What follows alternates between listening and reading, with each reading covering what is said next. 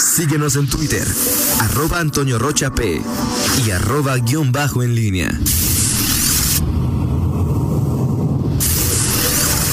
La pólvora en línea. 8 de la mañana con 51 minutos. Te saludo de nueva cuenta con gusto, Miguel Ángel Zacarías Nicasio. ¿Qué tal, mi estimado eh, Toño Rocha? Buenos días, buenos días nuevamente al auditorio. Y bueno, estoy haciendo una prueba, mi estimado Toño Rocha. Ya sabes que la vez pasada que tratamos de grabar en Instagram, pues lo grabé nada más para mí. Estoy haciendo una prueba en vivo este en un Instagram Live. Entonces, bueno, simplemente ahí para avisarle a nuestros eh, radioescuchas. Bueno, pues ahí estamos. Ya luego, si tú aceptas y te llego al precio, podremos hacer una, una eh, juntos, mi estimado Toño Rocha. Perfecto, ya hicimos una. Pero no fue la que nos salió. Este, no, Miguel. Ya, ya hicimos otra, bueno. Sí, Miguel. este, pero bueno, tú, tú nada más, tú haces una prueba y luego este sales caro cuando ya quieres saber que Ese, quiero formar, ese ya es otro contrato cantar. contigo. Pero, pero sí, ya, ya hicimos una. Perfecto, Toño. Oye, ¿qué te pareció el tema, eh, bueno, lo- el, asunto que, que tiene que ver con, la- de las muertes? Ayer el secretario de Salud eh, explicaba este tema eh, de el rezago y el ajuste que eh, tiene que ver con... Son dos cosas, creo yo. Por un lado, el reporte que tienen los eh, eh, que, tiene la Secretaría de Salud de lo que le llega de las notificaciones de las instancias eh, federales, los hospitales eh, del IMSS, del ISTE, y por otro lado lo que tiene que ver con eh, las muertes declaradas como sospechosas eh, de COVID y que hasta que no se hace ya eh, la prueba y pasan todos los protocolos, se puede llegar a una eh, eh, a una conclusión y, y decir esta, esta persona murió por COVID. Ahora, pues es eh, un mes este, de los que trataron los, los casos, o no sé, tres semanas tranquilamente, en la que eh, se percibe eh, este, o se da esta situación y pues se actualiza la cifra de julio y bueno, pues ahí está este, este incremento. Ahora, mi pregunta es, yo no sé qué pienses tú. A partir de esta, de este análisis, este, esto es el rezago que se tenía de julio, se ajusta. Eh, podríamos pensar que en septiembre podría haber un, un, ajuste más adelante eh, en el mismo tenor, eh, porque antes no se dio este ajuste, nada más en, esta etapa se dio un rezago. Vaya, son preguntas que me quedaron a mí. En, en lo general, lo que yo he podido checar e investigar, Miguel, es un rezago fundamentalmente del IMSS. Y hoy, pues lo que tratan es de, de pues ir, eh, eh, en lugar de poner las 135 muertes que el IMSS tardó en reportar, pues irlas poniendo todos los días, ¿no? El- para haber más reportes, pues depende del IMSS, Miguel, ¿no? Ya ves que el IMSS, pues este, ¿qué te digo? Eh, ¿qué te Sí, este, fíjate que Pero sí, la información que yo tengo es un rezago del IMSS Sí. y ahí lo está maquillando un poco Daniel.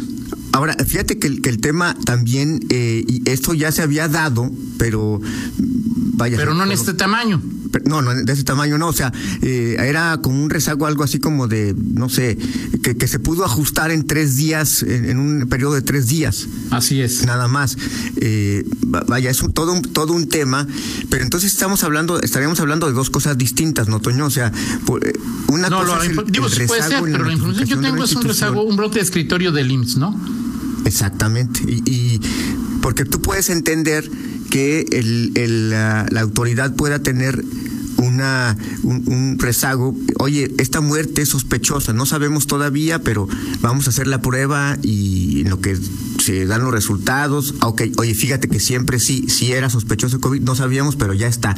Súmalo a la cifra pero y me parece que eso es distinto a, hablar de, un tema eh, que, que tiene que ver ya con un, un rezago de una institución y en efecto pues, quien, quien más se ha eh, rezagado en la notificación es el, el- el Seguro Social. Aquí el tema y lo preocupante sería, Miguel, si estos 135 eh, murieron sin ser atendidos por COVID, ¿no? Porque Exacto. se descubrió, se descubre o se descubriría que padecieron a causa de este padecimiento después de su fallecimiento. Así es, así es. Es el, el eterno, eh, el problema, el, la, federación lo ha, lo ha mostrado, y, bueno, lo vemos a diario, cuando si revisamos las cifras que se dan a nivel eh, nacional eh, en, las conferencias vespertinas de Hugo López Gatel, pues vemos el, desfase que hay en cuanto a las cifras. Y este desfase se muestra luego en los análisis que hace la propia federación, en donde se incluía Guanajuato y que eh, veías cosas que ya en Guanajuato habían pasado hace días. en fin, eh, este eh, asunto eh, que es ha sido parte de, lo que ha sido la pandemia y que dificulta luego el análisis, Toño, porque este rezago de notificación y saber, estamos viendo en este momento en Guanajuato una baja en los en los contagios, está claro, una estabilización, como lo definió hace un momento el doctor el doctor la meseta de la pandemia de alguna manera, ¿no? Sí, exactamente. pero es una gran noticia, es una gran noticia, es buena noticia. Sí, eh, pero el tema de las de los fallecimientos, pues sí, eh, es sigue siendo una em, pues un, pendiente y que, y que y que creo que pues dificultará eh, ver la evolución y si realmente ya vamos saliendo, porque... Es que el problema del IMSS, Miguel, es que no tiene laboratorio en León. Sí, sí, no, bueno... Entonces el, IMSS manda las pruebas, o sea, eh, la persona, una persona fallece, no saben, le toman alguna muestra, la mandan a México, a Guadalajara. Me imagino que el IMSS no tiene laboratorios en todos, en todas sus delegaciones. Entonces, pues de aquí a que realizan la prueba y la reenvían a, a la delegación correspondiente, pues se presentan este tipo de, de situaciones, ¿no? Sí, y yo no, yo habrá sido una decisión de, del Consejo de Salud de Daniel Díaz, pues ir poniendo 10 o 15 muertos más que poner los 135, ¿no? Así es, así es. Muy bien, Toño. Oye, y antes de nada más de pasar a los últimos temas, te manda a saludar aquí, este, se conectó aquí justamente a eh, Pedro Pablo Tejada, Ah, perfecto. Te, manda saludos. A Pipo. A Pipo Tejada. compañero durante mucho tiempo en, en periódico y en radio, ¿eh? Así es, toda una, y una familia dedicada a eso, ¿no, Toño? Sí, de acuerdo. Aquí nuestro amigo el Pollo Tejada, a quien también le mandamos un saludo. Saludos a, Ramón Becerra, a, mi compadre Román Rocha, a Marco Rodríguez. ¿Ya se vistió, Román? Eh, ¿Perdón? ¿Ya se vistió? Sí, yo creo que. Ya ves que ayer salió con saco y con short, ¿no? Así es, digamos, así, así salimos muchas veces en Zoom, Toño. Sí, ahorita por eso estamos. Sí, por eso no aceptaste ahorita la llamada porque estabas en pijama aún. Claro que no.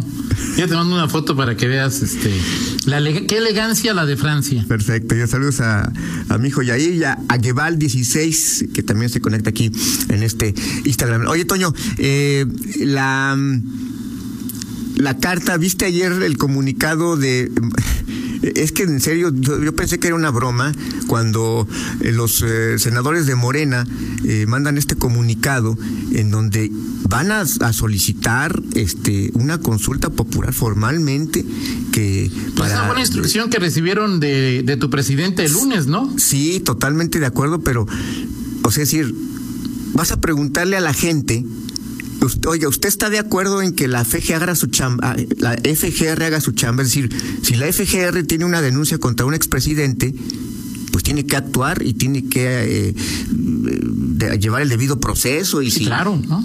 Y, si hay culpables, pues se castigan. Vas a preguntarle eso a la gente. Oiga, usted quiere que, que la FGR investigue a los expresidentes si hay algo que investigarles. O sea, es, es, es realmente sí, increíble es eh, patético, Miguel.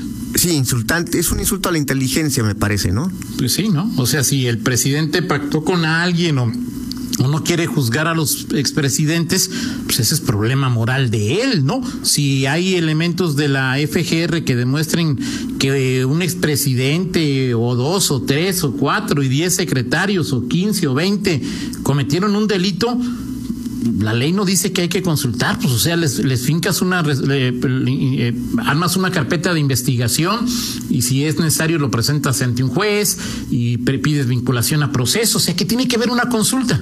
Sí, no, totalmente.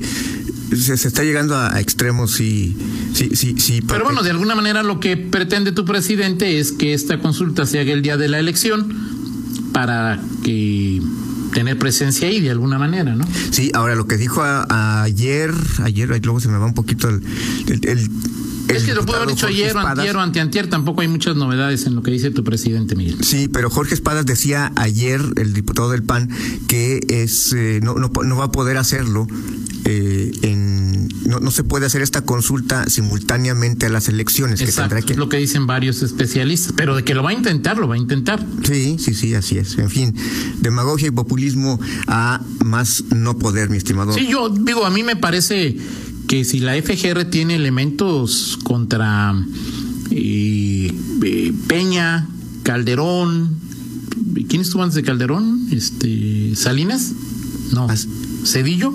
Así es. Cedillo, no Fox, no bueno, no me acuerdo ya ni el ni el orden, a ver, al revés es es Cedillo, Fox, Calderón, Peña, López. Así es. Sí, eh, pues si hay pruebas, pues este no se necesita ninguna consulta, ¿no?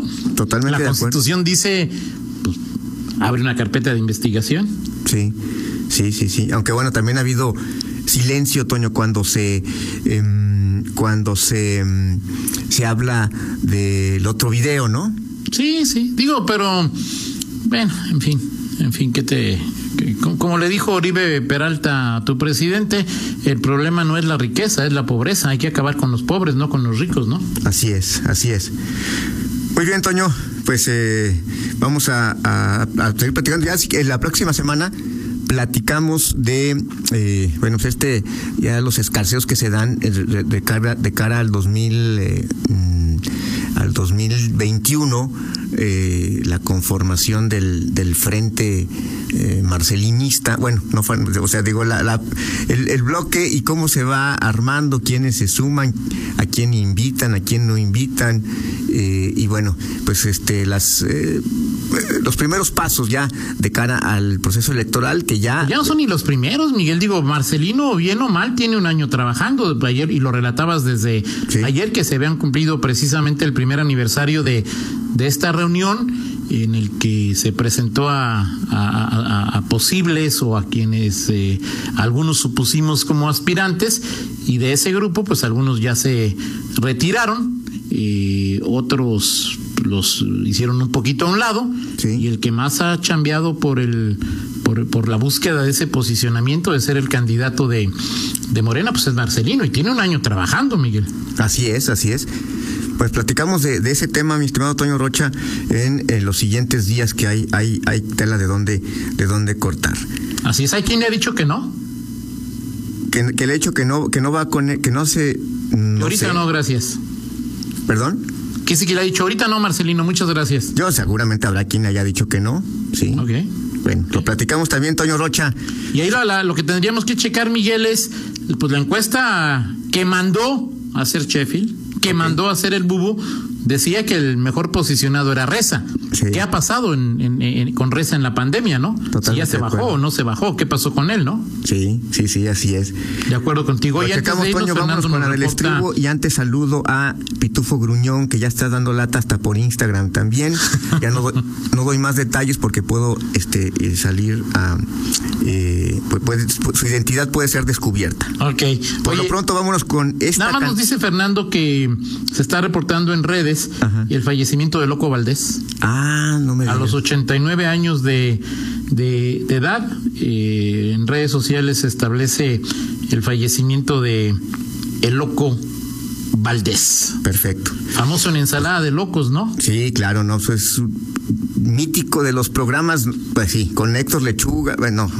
Sí, sí, Héctor Lechuga y Alejandro Suárez eran ensalada de locos, ¿no? Así es. Y luego tuvo su propio programa, La Hora de Loco, hermano también de dos comediantes eh, icónicos en el, en el país, que son eh, Ramón Valdés, Don Ramón, y tu gran ídolo. Por supuesto, Toño, el padre del rock mexicano.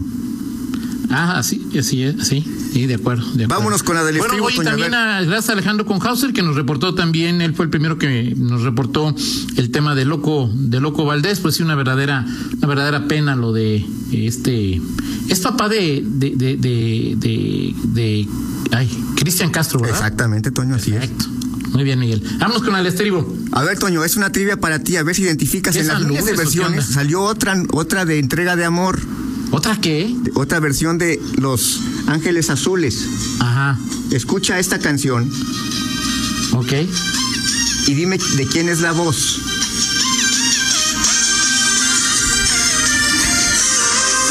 Estamos en un lugar prohibido, en busca de experimentar. ¿Nada? Este, ¿tu presidente? ¿Quién? ¿Tu presidente? No, Toño. Palito Ortega. Palito Ortega. Exactamente. Lo acabo de ver con Leo Dan hace como tres meses, ¿no? De Buenos Aires para el mundo, Toño Rocha. Ah, el nuevo disco de, de, Los Ángeles Azules, ¿no? Mirándote al espejo. Mirándote a los ojos, ¿Qué te parece, Toño? Bien, bien, bien. ¿Cuántos años tendrá Palito Ortega? De Buenos Aires para el mundo, una, una grabación de Los Ángeles Azules que sale hoy justamente. Ok. Y aparece él, Vicentico y algunos otros no tan conocidos Julieta, argentinos. pero ella es mexicana, ¿no? Julieta Venegas, ¿no? Exactamente. Perfecto. Muy bien. Muy bien. Ah, también Eugenio nos manda como un, gif de cómo terminaba el Loco Valdés sus sketches. Así un gran es. personaje, Loco Valdés. Gracias, Miguel. Ahorita seguimos platicando. Seguro. Pausa, regresamos. Contáctanos en línea promomedios